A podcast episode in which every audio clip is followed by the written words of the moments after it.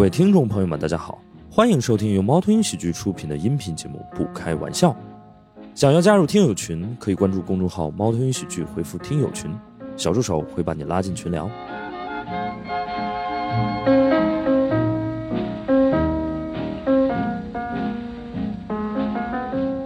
欢迎大家来到不开玩笑，我是今天的主持人大熊。我们今天依旧是一期在疫情期间录制的节目啊，我们欢迎一下奚木良老师和安妮老师。嗨，鼓一下。OK，两位，要不然简单的还是做个自我介绍。大家好，我是安妮老师的丈夫席木良，我是学考古和做戏剧评论的。嗯，大家好，我是安妮，我是一个记者。OK，他的身份就很独立，对不对？对，对对对，感觉安妮老师像一个女王，对，嗯，Queen，当然我们就是这期依旧由史岩老师，史岩老师也跟大家打个招呼吧。大家好，我是疫情期间在 上海的史岩，对，我们这一期呢，聊一聊影视，从改编的这个层面来聊一聊影视吧。要不然我们先来介绍一下各自的一个大致的观影范畴吧。我看的也不算特别多啊，但是我觉得可能就是日剧啊，然后那个美剧可能看的相对多一点，包括那个一些日漫啊，就也会看一些。OK，哎，那我想问一个问题，就是呃，在疫情之前吧，你会去电影院看电影吗？呃，我安妮老师怎么笑了？就是已经对疫情之前的生活这么陌生了吗？哎，我去电影院的机会没有那么多，对，就可能还是自己，比如说在呃办公室或者在家里看看 OK 啊，嗯，就是我我只有那些我觉得特别值得去电影院看一看的，可能才会去。对我其实挺好奇，那个谢老师是一个历史剧的爱好者吗？我不是，嗯，是因为看不下去是吗？不不不，我觉得就是工作就是工作，不想把它啊带到我的娱乐里。呃我不会刻意的说我要去看一下历史剧，OK，那你的这个兴趣范围大概是什么呢？我我还是看美剧比较多。啊，OK，反正就是众所周知，美国是一个没什么历史的国家，所以你就是刚好可以避开。嗯，对对，我有什么偏好？我肯定不会看《欲望都市》那个，哦那肯定不是我的菜。OK 嗯，呃对，我可能还是个随大溜的人。OK，比如说这个艾美奖有什么获奖者，我就会看什么。啊，OK，但是确实还是那个得奖还是挺有道理的，嗯真的还是很好的。哪怕有些这些剧可能得了艾美奖，在国内不是很有名，但是你要去找到资源看一看，发现果然他得艾美奖是很有道理的。安妮老师呢？我出卖他一下，他是本科的时候有一门课就是电视剧，他是这个我们在场中间接受过专门教学训练的，更不用说影视的专门训练的人了。嗯我觉得电电影和电视剧就两个事儿啊，我觉得是，嗯嗯，然后嗯电影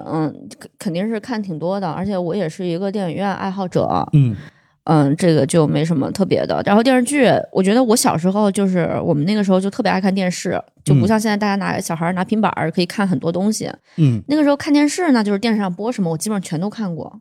哇哦，嗯，就是在我那个年代，只要是播过的，哇哦，那个时候不是还有一段时间特别流行韩剧什么的，嗯嗯，我都看过。后来就是比较火的热门的电视剧会看，或者是这个事儿跟我密切相关的，我可能会看一下。嗯呃，到现在这个局面中，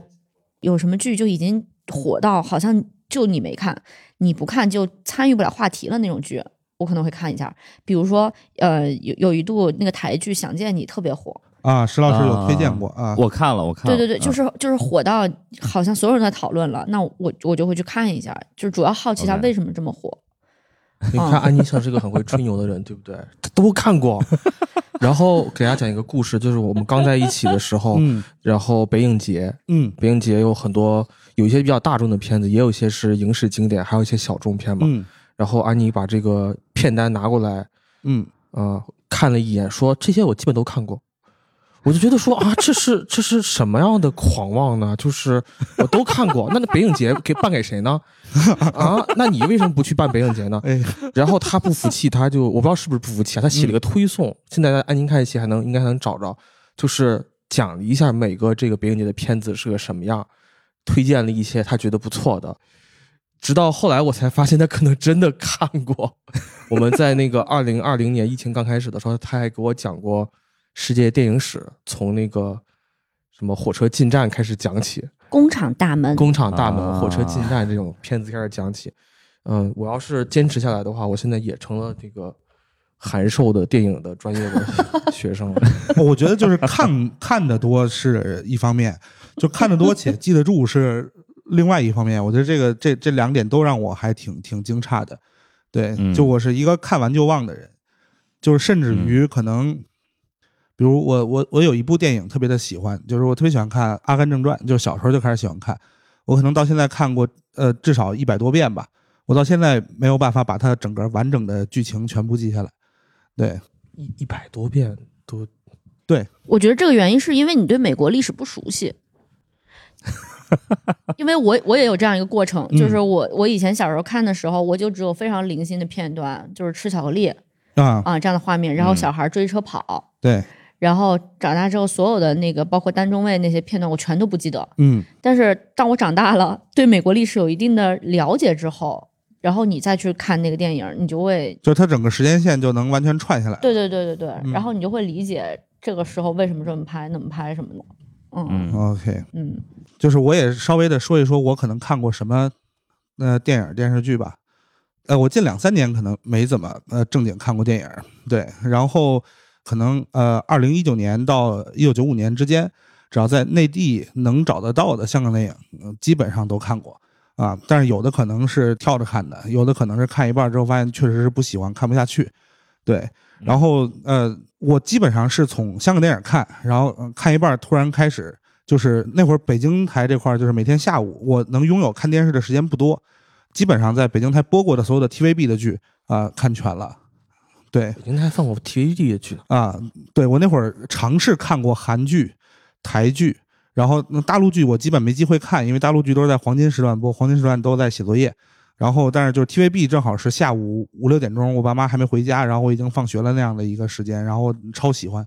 啊，我们这个很平均啊，香港、台湾、日本、韩国、美国，当然还有中国。好好，我作为喜欢看国剧的代表，今天跟大家聊聊国剧。嘿，国产剧也有一些很巅峰的，对，对，所以我们今天可能呃，因为主线还是想要从改编这个角度开始聊嘛，我我觉得这样，就是因为我觉得影视剧可能是一个比较大的范畴，包括刚才安妮老师也说了，就是电影和电视剧本身也是两码事儿。但是我觉得有一个，包括安妮老师，呃，包括西老师比较熟的这个戏剧，对吧？嗯但我觉得有一个点还挺呃吸引我的，就是所有的这些里面都涉及到一个东西，就是改编啊，就是比如说把一些文字的，比如说小说，呃呃一些文字的东西，可能改编到这个大屏幕上，不管是电视剧还是电影，还是、呃或者是舞台上。对我觉得这个可能是我今天想想切的一个点吧，就是 我觉得这还挺有意思的啊。我呃我印象中比较深刻的，或者说呃，我特别想聊的一个，我也可以先跟大家聊一聊，就是这个金庸宇宙啊，就是金庸先生的这个各种小说里面，呃，就是呃武侠这些，然后他的电影啊、电视剧改编的也很多，嗯、我很好奇，就是比如说金庸的这个武侠的一些故事改编成舞台剧，它有一些门槛吗？或者说有一些技术上的壁垒吗？我我首先觉得这个演员不太好找，啊哈，就是他的动作戏肯定是非常多的。嗯啊、其实我觉得篇幅不是一个问题，因为比如说香港电影有很多就是改金庸的，都是都是那种片段式的，就比如说像《笑傲江湖》，对它可能改成好几个故事，然后改成一个电影，然后就集中的书写什么，然后以以前老港片那种，比如说突然放个烟啊，嗯配个大特写啊那种那种弄法，这个事儿在舞台上就不太好实现，因为它啊不是玄幻。就比如说玄幻，你可以啊靠舞美灯光、或者那种盗墓题材的，嗯可以搞一个大机关，然后人从里面出来，啪啪啪什么的。但是金庸他是要真的打的，而且你在剧场里面，你去看演员，就是他动作，就是能演戏的演员，不是一般的武打演员，嗯对，他去演一个打戏，我觉得这个事儿挺难说服观众的。就比如说，哦你说啊，哦这个萧峰很厉害是吧？从远处来了，嗯然后他一通舞剑，观众觉得就这。这个在我觉得在舞台上不是特别好实现。感觉嗯如果要是就是改编成一个京剧，是不是会相对来讲容易一丁点儿？哦，那就很容易了。是吧？就是比如就拍就是排一个京剧 围攻光明顶之类的一场，对，哦，那那是很容易了。就是嗯。我觉得这、这个事儿不是说因为京剧就简单，但是如果是这样的话，他肯定唱又很难，就是你写唱词很难。啊，但是中国戏曲是有角色制的，对，就是它有固定的演法，比如他一上来亮相，对然后就包括你说的光明顶这种，就是直接鼓点儿一起，它嗯。气氛就有了。而且观众和演员之间是有这个默契的，明白，就观众啊本身就诉求看到一个比较空的舞台，嗯。大家就是一通动作，最后唱一段儿。嗯就你你你只要古典表现的很厉害，那就能说服观众很厉害。嗯，嗯，而且他的动作是非常有范式的。对，而且它里边就又有这种什么武生这样的，就是固定的，对，啊，角色设定，嗯，而且武生就不用太演文戏啊，是它是可以分开的。我是觉得就是说那个呃京剧或者说中国传统戏曲，它主要是一个比较写意的一个。就是你不用做到真的写实，对，但是我还是想跟大家聊聊，就是比如说武侠呀，或者金庸宇宙这些，就是我觉得还挺有意思的，就是大家对这块儿有什么呃想聊的一些东西啊？就是呃你们有看过国内的各种金庸剧吗？包括那个港台的，安妮老师肯定看过，哦，我只看了我小时候电视上放的那些金庸剧。呃，让我想想，呃，你赶上了就是李亚鹏跟周迅版的《射雕》，OK。我赶上了李亚鹏版的《笑傲江湖》。啊，哦，嗯，然后你有避开黄晓明版的《鹿鼎记》，对不对？哦，我看过，我看过那个谁演陈小春，啊，陈小春的，对啊，陈小春的，对，所以我黄晓明演的时候，我就我就震惊了，我就想说，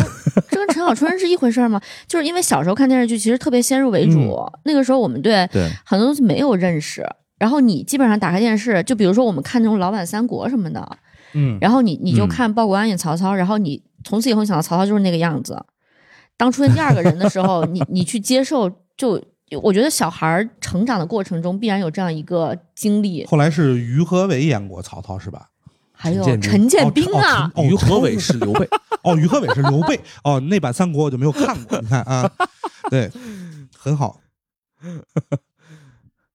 我觉得安妮老师说的那个特别对，就是呃，小孩有一种呃印随效应吧，就有点像那个那个对对对，动物的那种鸭子一样，嗯对吧？就是哪怕有别人在演曹操，你也没法把你最原始的那个印象从你脑子里面抹去了。对，像我们永远都觉得孙悟空就应该是六小龄童老师。但是呃，坦率讲，就是我不知道唐僧换过演员这件事情，就是我看所有的唐僧，我呃识别不出来哦他们嗯谁是谁啊，还可以识别唐僧，妖精是。我觉得是因为那个当年那一版《西游记》，就是唐僧的妆容是很，包括他说话的方式很标签化的吧，嗯。啊，所以可能就是人本身没有那么重要，对，所以不管是谁，哪怕大雄老师啊，当然这有点过分了啊，就是 我我我可能还是演猪八戒合适一些吧，嗯。所以我我其实很好奇，就是两位老师，你们比如说看这种改编，就是一开始可能他有一个文学作品，然后后来改编成影视剧，你们自己在看这个电视之前，已经读过原著了吗？就是你脑子里会有一个原始的形象吗？我觉得现在其实能看过原著的影视剧观众是越来越少了。比如像《人世间》这次播出，我觉得可能没有多少人真正看过那个非常厚的得猫奖的那个文学。然后呃，因为它是先变成话剧，然后变成了电视剧。哦呃，然后如果说这个版本之间有一个先入为主的印象，嗯呃，也许可能，比如说我看了话剧，然后我带着他去想电视剧，我会发现它跟话剧都很不一样。就是首先不管是体量上就是天差地别嘛，一个几十集，一个嗯就是几个小时，而且很多关键的人物也都有不同的人物命运。然后你会发现，呃，你去网上去搜说这个小说原来写的什么，又天差地别，是所以可能这个就是就完全是不同的事儿了。对嗯，嗯而且实际上，我比如说过过一段时间，可能《繁花》的电视剧也会播出。啊这个《繁花》已经算是这些年国内比较成功、比较有社会影响力的小说了。对我觉得可能嗯也是绝大多数人是因为通过电视剧，可能通过胡歌的表演，才知道这个剧的剧情是什么。所以嗯其实说实话，大家在这个时代接受的就是一个独立的艺术作品，叫做影视剧。它可能有个起点是文学改编，它它就是一个独立的作品，就是那个影视剧本身。但是就是比如啊，像有一些剧，我理解可能还是会有很大一部分比例的人是读过原著的，呃，类似于《盗墓笔记》，就是它是一个比较爆的网文 IP，然后再去往影视和舞台剧其他方面去改的这种，就这种可能会稍微的呃比例高一点。我觉得大家看改编也不完全是那种原著党，就是说，呃，我不能啊接受这种、呃改编，因为我觉得有些人看看改编，其实他心里预期就是他肯定会改，嗯或者他就是一个新的东西，我不期待他跟原来怎么样。呃，我觉得像《盗墓笔记》，《盗墓笔记》，我虽然没有仔细看过原著啊，嗯但是我能感觉到很多观众进到剧场里的那种感觉，就是为了看，就是体验一种感觉。啊，就比如说你，你确实啊看的东西是一个文字的，嗯然后这个 CP 是你只能想象，嗯那它确实跟现场有两个男演员进行表演，这不一样。那你肯定也知道这东西就不是一码事儿，但是那种感觉，就它其实已经是脱离出一个非常逻辑化的一个对情节的认知了。嗯，它就变成了一个大型的线下交友会或者漫展，嗯呃，这个东西有没有啊情节不重要，但是体验感很重要。OK，呃我觉得可能这可能是很多人人的人的心态，就是呃，比如说，如果再有一个新的三国，我们都看过三国，可能都嗯看过三国、三国的小说，但是我们也不会说去对比现在这版一定跟原著怎么样，我们可能就会关注一些有意思的点，比如说这版的嗯关羽是不是还是个绿衣服，嗯就是当个漫展来看那种感觉。OK，我觉得西老师说这个特别有意思，其实就是他知道这个是改的，所以他看的就是你改了什么，或者你是怎么改的。对我觉得这点还还挺有意思的。嗯但是就是呃，作为我们四个人当中唯一一个从学术层面对影视剧有过学习和研究的朋友，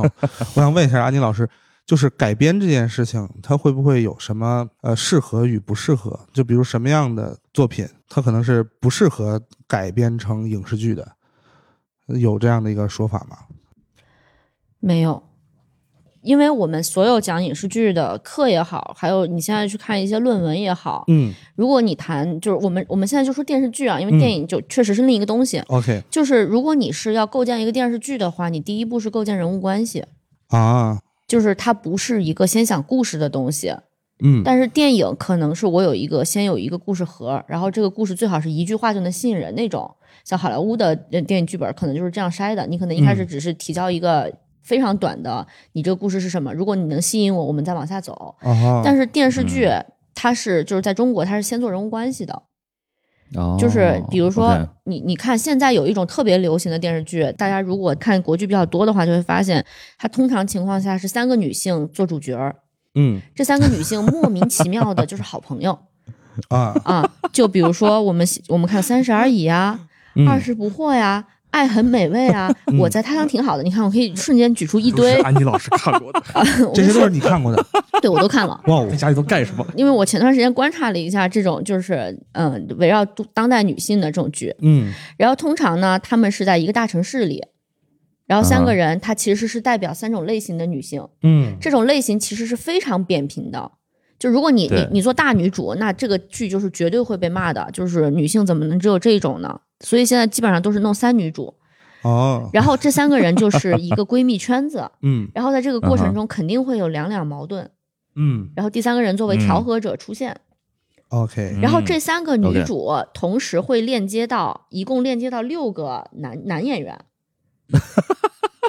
现在这种都市 情感女性题材 电视剧 OK，都是这样，然后他们都链接到不同的男生，然后在这个过程中就有那种韩国编剧玩特别溜的猜男友环节，啊，就是你你在这个过程中，你就你就先 pick 一个你喜欢的女生，嗯。然后你就把她作为这个大女主看，嗯，就观众在这个比较均衡的叙事中，可以选择一个自己认可的主角，嗯你就把他当大女主看。然后呢，在围绕他身边有两个男孩，然后你的兴趣点就开始变成，哎，他到底会跟谁在一起呢？嗯我希望他跟这个人在一起，我跟他那个人在一起。然后有的时候这个角色他身边可能还有更多的男性出现，嗯就形成了新的这个人物关系。然然后这六个啊男性又是非常不同的嗯啊，比如说他们也是其实比较刻，你仔细想是比较刻板化的当代男性的这个画像，嗯比如说啊勤奋的顾家暖男啊啊，然后这个油腻的 这个商界精英啊，，OK 反正都是这样。然后你会发现，这个男啊性基本上都比较负面。啊，如果你把这个男性主角单这个男性角色单独摘出来看的话，就是多多少少是有点问题。啊，就是男人嘛，啊就谁没有点问题呢？对啊，对，然后呢，然后这个事儿就显得特别真实。是对，就基本上她这个三个女性会是一个是非常成功的独立女性，嗯奋斗大龄啊、未婚，嗯然后怎么样怎么样，就包括《欢乐颂》其实也是这样嘛啊，啊，这种剧对对对，对就是也不知道大家有没有看啊。然后另外一个呢，就是一个呃浪漫的、天真的这样一个女孩特别善良，嗯啊对，然后有点儿活泼啊，跟所有的人都处得很好那种。所有人就都觉得她会被骗，对对对对啊对对。还有一种呢，就是基本上就是他这个人，他是一个外来者啊啊，然后呢，有一点儿就是家境比较一般，但是靠自己的努力，然后在这个城市如何的生活下来，嗯她就是所谓的普通女孩嘛。，OK，啊，然后她有自己的追逐，然后最后怎么样？然后我们看她如何完成成长。嗯现在嗯就是我看到的近几年的，就是都市题材，全部都是这样构建的。它形成了一个人物关系的模型。嗯说回这个问题，为什么要说都是先 先找人物？对，所以我就我就刚刚就说到这个有没有有没有适合的问有没有不适合题？改变？对啊，对，就所以就为什么没有？就是一个小说，它肯定是有人物关系的，而且这个人物关系是非常好提取的。OK，哎，但我很好奇，就是呃，听下来，我觉得好像金庸没什么值得改变的，就是反而是宫斗的这个题材呃好像还比较契合。对，你看《甄嬛传》，我觉得最近就是大家特别火，就火了好长时间今天说那个什么故宫的人指出甄嬛的衣服穿错了，啊。今天博物馆是又是个热搜，热搜第一。所以呃呃，西木朗老师，你对这个事情怎么看？就是他们指出甄嬛的衣服穿错了这件事情，你说是穿错了本身，还是上热搜这个事？呃，就是你作为一个考古专业人士来看，就是你认为就是比如一个剧拍到什么样算是尊重历史？我觉得不一定要尊重历史。这个就是他们一直举的一个例子，就是什么，呃，老版《三国演义》其实是一个非常讲究的戏码，嗯。这个里边有还是有错误，嗯，就是这个关羽和什么曹操喝酒还是用青铜爵，嗯。其实那个时候都不用这种东西，用的可能是耳杯，就是有一种像那个很长的一种漆器的一个，嗯，现在可能用来装点花生米似的那种，不不，只有我们家用那个东西装花生米。我就买了一个耳杯，我家也拿那个东西装花生米。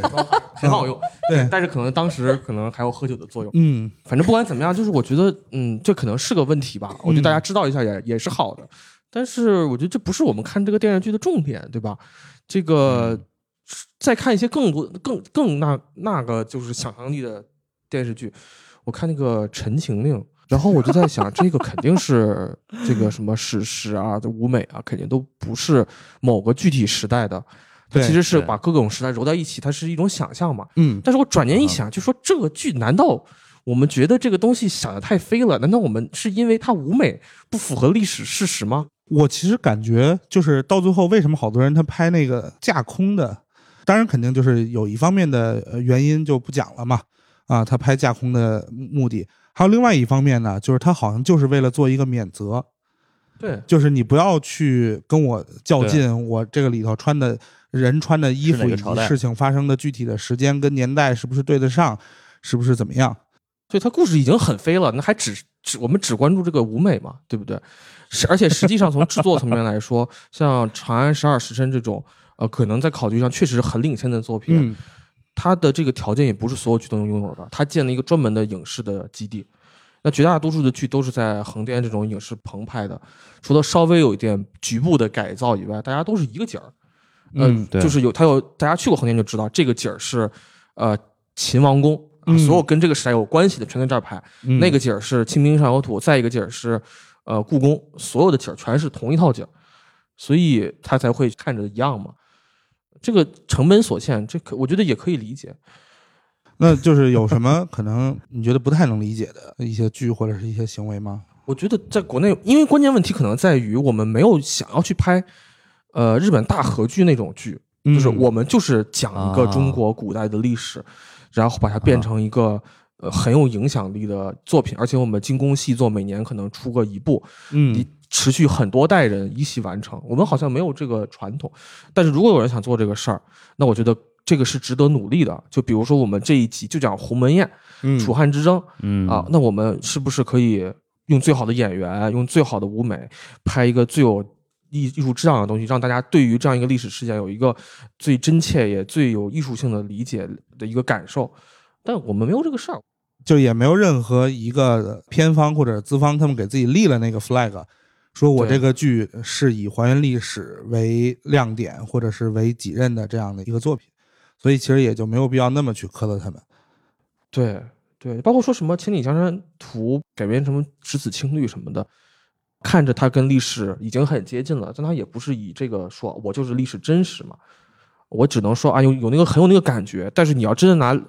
专业的来去度量它就没劲了这个事儿。OK，因为我们我们明白。明白昨天我跟石老师在聊这一期的时候，我们就是想到了一个比较极端的改编，就是说是《三国志》改编的章回体小说，《三国演义》改编的游戏，《真三国无双》改编的电影《真三国无双》，就是他那个最后改的，好像就已经，就是我不我们既不知道他该尊重哪个历史，也不知道他该尊重哪个原著，听说是个烂片，是啊，票房也不太理想。是不是就像这种电影，我们已经不用去讨论它尊重原原著的问题了？就是它最大的问题是它不是一个好的电影，对，这三国小《三国演义》也不尊重史实，是，对，它是首先的不尊重史实。嗯，挺有意思的，就是《三国演义》本身不尊重史，因为现在很多人拿着《三国演义》的一些条条框框来去要求这个历史，还挺有意思的。就是我们刚刚在就是聊适合改编跟不适合改编，其实也是因为昨天我们聊到了一个觉得很有意思的事情，就是日漫改编的真人版的电影，就是截至目前看过的都还挺崩溃的，比如什么《银魂》的电影版啊，然后石老师说《星际牛仔》好像也要出电影版，但是实际上前几年嗯，国内来过日本的这种漫画改编的舞台剧，《火影忍者》什么的。啊，呃，就是我我因为对《火影忍者》原著我不太了解，嗯但是我能感觉到，就是它作为一个舞台的一个秀是很成熟的。嗯哼，我觉得它除了声光电以外，它其实更多的就是一个我刚才所说的这种漫展思维，嗯就是比如说演员亮相一定要帅，就这一刻让你觉得你梦中的那个角色嗯啊，就是真的出现在舞台上，就那个圆梦那个时刻那一刻，一定要怦然心动。那在这个课，还要要他要有一个非常隆重的登场，比如说在一片烟雾中，他要很闪亮，嗯，然后他要一下子摆出非常多的 呃招牌式的动作或者这个招式，嗯。然后啊。呃这个一上来就先声夺人，呃当然肯定也有很好的这个呃多媒体啊什么的，嗯。呃现现场甚至可能一些这个杂技啊魔术类的这种表演，嗯。我发现它其实是非常成熟的。呃，因为我不知道这个国内的像《盗墓笔记》这样的 IP 戏剧或者 IP 话剧，嗯呃，到底有没有多少是受到这种日本的影响的？呃，但是现在看起来，他们其实是同样的一种思维方式，嗯就是嗯呃，他们其实不是要给你讲一个非常严谨的呃故事，或者说演员是为了整个情节服务的，他就是为了。呃，甚至演员就是为了，就是情节就是为了演员服务的演员就是为了效效果服务的。嗯那如果把这件事情做得很成熟，像日本那样，我觉得在呃，就它那个娱乐产业来说是合理的。呃，但是可能它作为影视来说，也许影视这个形式可能不适合，呃，它这个动漫的形式，或者说这个可能本身某些影视作品就没成功。嗯呃，但实际上我能理解，就是为什么做这个事儿，乐此不疲做这个事儿，是因为它这个产业很成熟了，大家就是不会仅仅满足于，呃，一像《虫草英灵》最开始就是个游戏嘛，嗯大家不会仅仅满足于玩这个游戏，它要变成各种的 IP 衍生，从变成动画片到变成影视剧，甚至变成舞台剧。我觉得就是这种动漫改舞台剧是我可以理解的，嗯，就是它特别像一个见面会，对，很多火影迷就是看得很激动。嗯，然后马上王者荣耀 也要做舞台剧，嗯就是这个事儿是，比如说你打游戏，你跟这里面的角色很熟悉，嗯然后你去剧场看，这其实跟我们看迪士尼巡游花车是一样的，啊，就是在那一刻你感觉啊你见到了这个人。嗯你去看这个游戏或者是动漫改编的舞台剧，其实你在那个当下，对于观众来说，对于真热爱的观众来说，因为喜欢动漫的人多多少少像我们一样有点中二，对吧？嗯那在那一刻，我就觉得我是见到这个人了。？OK，那我觉得啊我在参加一个见面会，我很激动，嗯对吧？但是我如果去看一个真人版电影，我是什么感觉呢？就是这不山寨吗？对，就是你为什么要山寨我们家谁谁谁？你银魂，你拿主 你拿真人来演，我们我们银魂这是这是不可亵渎的，是，凭什么说你是银魂呢？对，就嗯，我觉得是这种感觉，就是看真人版的动漫电影就跟看山寨一样。啊，你们有没有那种，比如自己特别喜欢的原著，然后被改编的非常的不开心《红楼梦》啊？OK，《红楼梦》可太不开心了。呃，是的吗哪一版？哦，我其实觉得老版《红楼梦》还可以的，嗯就挺哦好的。你这个观点就已经比较小众，，OK，大家都觉得那版很经典。以前说也还可以，嗯不是因为你做《红楼梦》，尤其是在老版《红楼梦》拍的那个阶段，就是你要看它的红学发展，就那个是周汝昌做了顾问的，嗯然后其实他对于整个叙述是基本没有展示的。嗯那个就是关于《红楼梦》后四十回的内容，就是现在又开始争论后四十回到底是不是曹雪芹写的。我觉得这个事儿其实不是特别重要，嗯我们就把它当做一个整体性的作品来看，就我嗯不关心它谁写的了。啊，如果在这样一个情况下来看的话，其实当时红学界的权威专家们嗯，对于这个电视剧的影响是非常大的，所以它其实跟原著，如果我们把整个一百二十回当做一个原著来看的话，嗯这后四十回部分有非常多不符的内容，就基本上是红学界在重写。嗯，在我看来，OK，啊，就比如说他这个贾宝玉，就是因为在中国传统戏曲在对《红楼梦》的改编的过程中，大家都会非常强调那个重场戏，就是调包记啊。啊，如果大家看过《红楼梦》相关的戏曲的话，嗯然后这个黛玉焚稿嗯啊，宝玉娶亲，那都是华彩段落，但是老、老版《红楼梦》就完全没有展示。，OK，啊，就是那个是我觉得整个是比较好的，就是挺接近我想象中的《红楼梦》的。就是三国，大家有什么呃印象吗？就是不管是好的还是不好的，对，我觉得三国是真正有一个宇宙的。嗯，嗯，OK，就是因为日本人在这方面确实做了很多努力，是，但是你就玩这种《三国志》的游戏之后，你就会发现什么原著这都不重要，是吧？是，你你你，大家都比如《三国志十一》是很经典的，嗯。啊，对吧？你把最后你是曹操，你把刘备和孙权，更不用说什么诸葛亮啊、什么周瑜，全都搞到自己阵营下边儿，对，对，然后大家，然后你你你派出一支队伍，是刘备、曹操和孙权三个人统帅一支队伍出去，你还有什么原著可言？无所谓，对不对？是，我个人感觉就是三国和比如说《红楼梦》或者其他几部有一个最大的区别，就是我觉得三国这个宇宙，它又基于历史的人物和一些基本的东西，但是它又有很多发散的空间，所以我觉得它可能还比较特殊。就是它能让大家的这种代入感更强一些。我看到的就是人物关系，有三个迥异的男孩子，然后有一个大男主，对对对，然后你可以 pick 一个自己喜欢的当主角，比如高希希可能 pick 了曹操，然后就又拍了新版的三国。对，OK，对，我觉得就是我可能我们从小就是生活在这样的一个已经彻底被解构的时代，所以有些事情我就不是特别执着说这东西跟原著怎么样。我觉得可能执着于的原因是因为你可能觉得这个事儿不太可能会有下一次机会了，就是难得有一次我的喜欢的作品被搬上舞台、搬上荧幕，然后这一次机会被他还被他们搞砸了。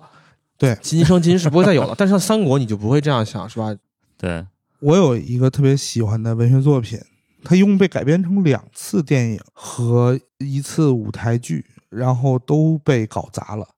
呃，一句顶一万句，嗯对我超喜欢那个小说，它以后可能就更没有机会被搬上大荧幕了。但是你这样一说，让我觉得，因为我没看过原著啊，嗯但我仍然觉得这个舞台呈现，我不能说它是个糟糕的作品，因为我知道导导演有些实验的想法，不是一个彻底上的商业上那种特别敷衍的东西，嗯，但我仍然觉得啊看起来不太愉悦。那我觉得，掌握了剧评人的话术。嗯我知道导演有些想法，只是我看起来不太愉悦。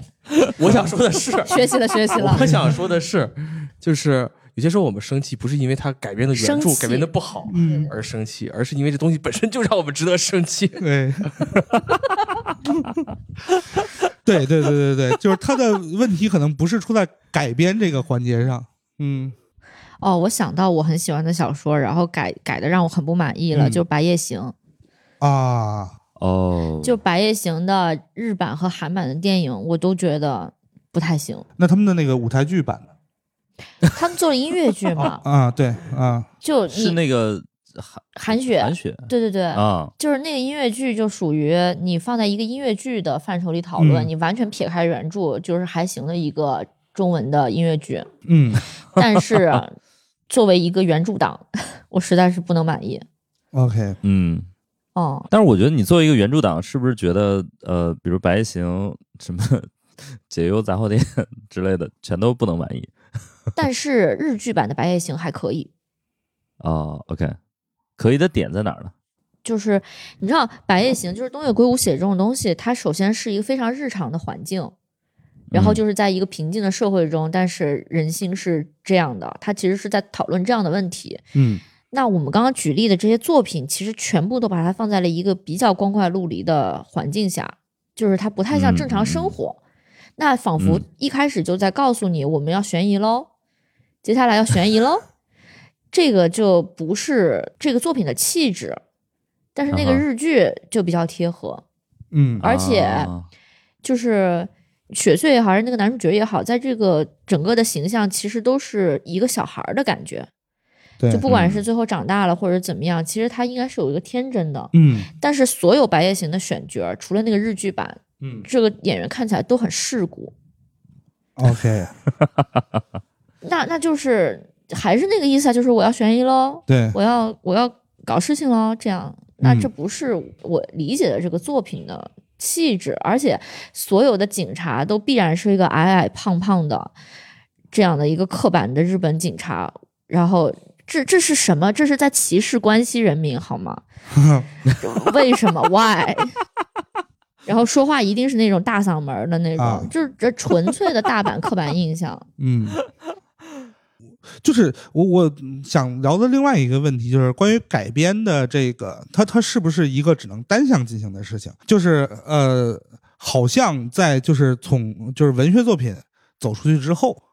它就变得不单向了。就是比如舞台剧可以改成电影，电影也可以改成舞台剧，或者是就是呃电视剧也可以就是在拍电影，然后电影也可以再拍电视剧，但是不会有一个已经视觉化了的东西在往回文学作品去改。哦，那叫同人，哦，哦有，那就说明还是有，那呃，叫同人，而且好多啊！是，就是对有同人还是挺所有一切都有同人，你知道吗？一切，我跟你说，如果你去上那种同人同人小说那种剧集的网站，嗯你就你会发现史岩一定有同人，是吧？绝对有。那个那个叫什么 A O 三是吧？对，哦就反正这种吧，嗯，一切。可以可以可以。我很想问各位，就是有没有什么你觉得哇，这个人就应该是谁？比如说林黛玉就应该是陈小旭老师演的那个，还有一些你觉得哇，这个也太幻灭了，有没有这种比较极端的例子？其实我觉得《哈利波特》整个选角除了金妮·威斯雷以外，其他的人都还挺合适的。但是金妮我真的是幻灭。为什么呢？我很好奇。首先，我不是跟着《哈利波特》连载起来读的人，就是我是他整个书都出完了才读的。然后看电啊影也是一开始先看了《魔法石》和《密室》，然后嗯后来隔了相当长的时间，然后先看了书，然后再去看的。然后我在高中的时候就有一个朋友，他也是非常喜欢《哈利波特》，嗯我们俩都觉得，就是金妮在选角的时候，罗琳还没有想好这个人是要嫁给哈利波特的。啊，啊，嗯，能理解。倒不是说他有什么别的问题，就是他很不 Wesley，，就是他不太这个家族，就给人感 觉融不进去。嗯这个是就是挺挺幻灭的。那你觉得像赫敏的选角呢？赫敏的选角，赫敏的问题是。我刚刚说的嘛，就是他有一个观演顺序的问题，就是我是先嗯看了《魔法石》和《密室》的电影，然后隔了很长的一段时间才看了小说，当我看小说的时候，我已经接受了电影那个赫敏的选角，啊，OK，然后你再去读原著，你就会觉得为什么原著要这样写我们赫敏？对，这就是就是一个一个读者和一个观众是如何解构一些作品的。我觉得是这样的，就是它跟你的阅读经历有非常大的关系。对，对，你想出来了吗？我觉得我不会产生一个特别强烈的情绪，就是说我觉得特别扼腕或者特别惊喜。就比如说，为什么我刚才问你赫敏这个问题？因为像我，我是先看的小说，然后再看的电影。呃，我能感觉到这其实是两个不同的思维。就是呃，他拍电影肯定他希望觉得最重要的女演员是一个漂亮的女演员。嗯他没有意识到这个赫敏这个角色在罗琳的笔下其实是个面貌平平的女生。嗯，就这件事情是可能是个很重要的事情，所以她影视一上来就选了一个漂亮的小姑娘，然后这个小姑娘也没有长残啊，这一步一步她就被陷进去了。那她最后赫敏只能在荧幕上呈现出是一个长得很漂亮的，然后好像是呃某种好莱坞式的那种嗯明星式的那种故事，嗯但是呃原著中因为他长相并不特别出众，嗯。所以很多剧情能够展开，就包括说他跟罗恩为什么能走到一起去，中间的这些故事，在影视中就很难呈现了，因为它的前提都是罗恩，就是赫敏不是一个特别漂亮的女生，，OK，所以他们的关系是逐渐发展起来的。嗯。呃，那我觉得就是，我觉得，我觉得，我也不会觉得特别扼腕或者怎么样，我都理解，因为我觉得可能我们这个时代的人就是每天要看大量的东西，无论是短视频嗯还是影视作品，我觉得很难产生一个感情，就是你看那个作品深入你的感情结构中，然后怎么样，就是很多就是嗯，这作品不错，呃，这一刻挺感动的，第二天醒来之后就还怎么样怎么样。嗯，我觉得可能只有小的时候看过的一些东西，比如说对于我来说，《星球大战》可能是我小时候一个很重要的记忆。嗯，就是刚刚西蒙老师提到了《星战》，国内现在没有像《星战》这样特别能不断的去衍生或者不断的往下去做的这种 IP。其实某个层面上是不是也有《盗墓笔记》和《鬼吹灯》？是这个逻辑吗？因为我这个做考古的，所以我不讨论哦，关于《盗墓笔记》的话题了。嗯这个话题容易让我招骂。OK，其实这个大家所说的这个所有的问题，跟我们的影视剧生产机制有关系。嗯就是现在我们的影视剧生产基本上就是一个资方，然后有一个项目，嗯然后它这个项目的规划基本上就是从一个剧，就是单单剧开始规划的，然后嗯现在做网络端的规划，嗯那么就是很少有续集，即便有续集也非常失败。然后这个就原因有很多，就首先就是你写一个故事，大家不敢冒那个险，确实是，，OK，嗯，然后就到这个第二季的时候，你前一季的主要演员你已经约不上了，但是你又不可能第一季就跟人家签三季的合同，嗯。第一季拍之前你又不愿意冒这个险，然后在第一季拍完了之后，就是人家演员又不乐意按原来那个价了。对，基本上就是这样。而且现在大家看一个剧，基本上就会，因为现在剧太多了，是，就是你出一个剧，然后再做第二季，然后观众再等第二季，这个事儿大家都是没什么把握的。嗯而且现在大家做项目呢，就都特别脆弱。就是之前我还问一个老师，就为什么就做电视剧研究的老师，就为什么我们电视剧有那么多的烂尾？嗯就是大家如果看中 就是国剧的话，基本上就是前面铺开特别大，然后最后几集就加速了开开车，尤其最后一集就草草收场了。是，看到倒数第二集的时候，这个剧应该还差一半儿。对，但是最后一集结束了，对，然后也并没有第二集。嗯。对，嗯。然后这个老师就是从这个整个电视剧生产机制上来回答我一个非常雷人的答案，就是到最后的时候，这个主要编剧都已经撤了。啊，嗯，现在所有的编剧呢，就写剧本，接着各种各样的活儿，就压着嘛。大家说演员在压戏怎么样？其实编剧也在压活。嗯哦包括他们说，就是大牛编剧他收了一个写那个呃剧本大纲的钱，对，呃然后呢，他可能就把这个剧的编剧预算的很大一部分给拿走了，然后到最后又不合作。对，就是行业就是这样的一个情况嘛。然后其实影视行业嗯也特别内卷，就是反正我们听到的那种以前做做影视什么策划会，就是拿一个项目都是这项目一定要 PPT 全都写着我们要打造现象级的什么什么题材电视剧。嗯，然后就卯着劲儿在前期花好多的功夫，但是流行的趋势和风向变得也太快了。要不然我最后再提一个问题，OK，就是我想问一问大家有没有自己特别期待的作品能被改编？就是那个美国犯罪故事这个美剧，哦不是就是拍了很多这种嗯。案件，然后这个里面有非常多的这种呃人人的书写什么的。嗯。其实我一直特别希望中国的这种就是大案调查也能嗯拍成这样的电视剧，就是大家如何去看待一个案件，然嗯。后这个我们不是为了去展现这种破案的过程或者血腥的东西，而嗯。是我非常关注的是这个过程中的每一个人，在他周围的人，就是跟这个案件本身密切相关的人是怎么想的。就是类似这样的但是是以艺术向的书写，不是那种纪录片那种，不是，就是一个像美国犯罪故事那样的东西。明白。嗯，我觉得有一个还挺值得被搬上荧幕的一个改编，就是呃交大视角的这个中国高等教育。交大，上海交大。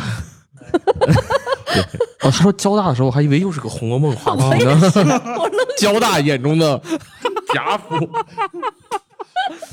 哎呀，我忍了一期想不到没有后来说起还是交大。最后被奚木良老师这个，嗯嗯，可以，交大交大了，交大了。眼中的中国民国是啥就呢？具体是啥呢？就是交大其实是从清朝到民国到建国之后，就是它是一个更宏大的一个视角。对，嗨，以前南京老师提交的，只是提交的，现在他试图给我们讲讲。天哪，交大名校友誓言。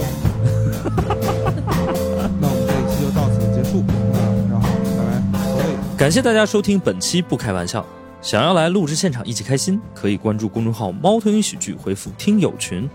小助手会把你拉进群聊。我们会不定期在群内招募现场观众。最近我们还在上海开了一个新场地——喜剧集市，欢迎大家购票来看。